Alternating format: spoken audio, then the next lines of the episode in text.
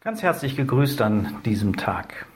Gehörst du zu denen, die gerne einkaufen gehen oder die eher sich sehr gerne verweigern, wenn es darum geht, den nächsten Einkauf in Angriff zu nehmen?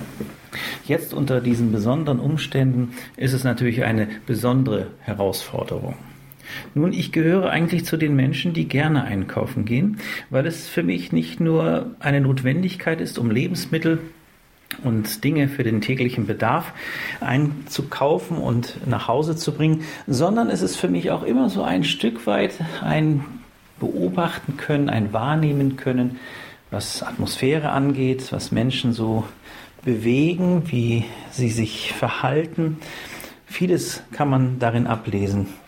Ich kenne so manche Einkäufe, wo ich für Menschen bete, die ich überhaupt nicht kenne, aber die mir in den Blick kommen und wo ich den Eindruck habe, es ist gut, wenn ich sie der Liebe und der Gnade Gottes anbefehle.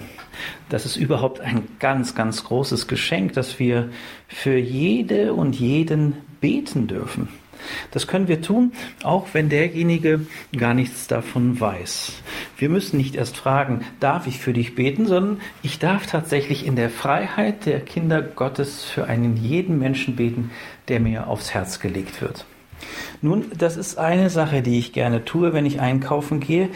Aber etwas anderes ist auch immer wieder Thema beim Einkaufen, spätestens wenn man am Auto ankommt.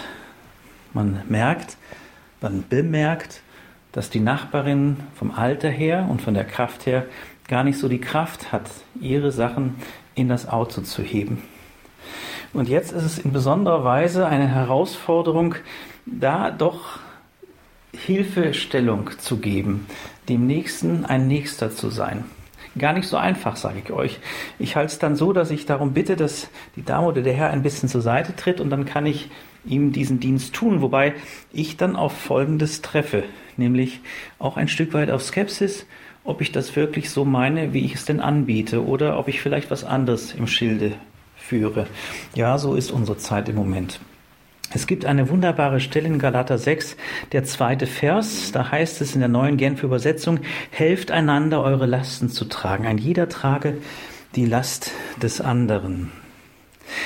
Wenn du um eine Last weißt, wenn ich um eine Last weiß, die ein anderer, mein Nächster trägt, dann bin ich eingeladen, natürlich auch zuallererst für die, die mit mir im Glauben, als Glaubensfamilie unterwegs sind, ähm, zur Verfügung zu stehen, aber auch darüber hinaus, dass wir Lastenträgerinnen und Lastenträger sind.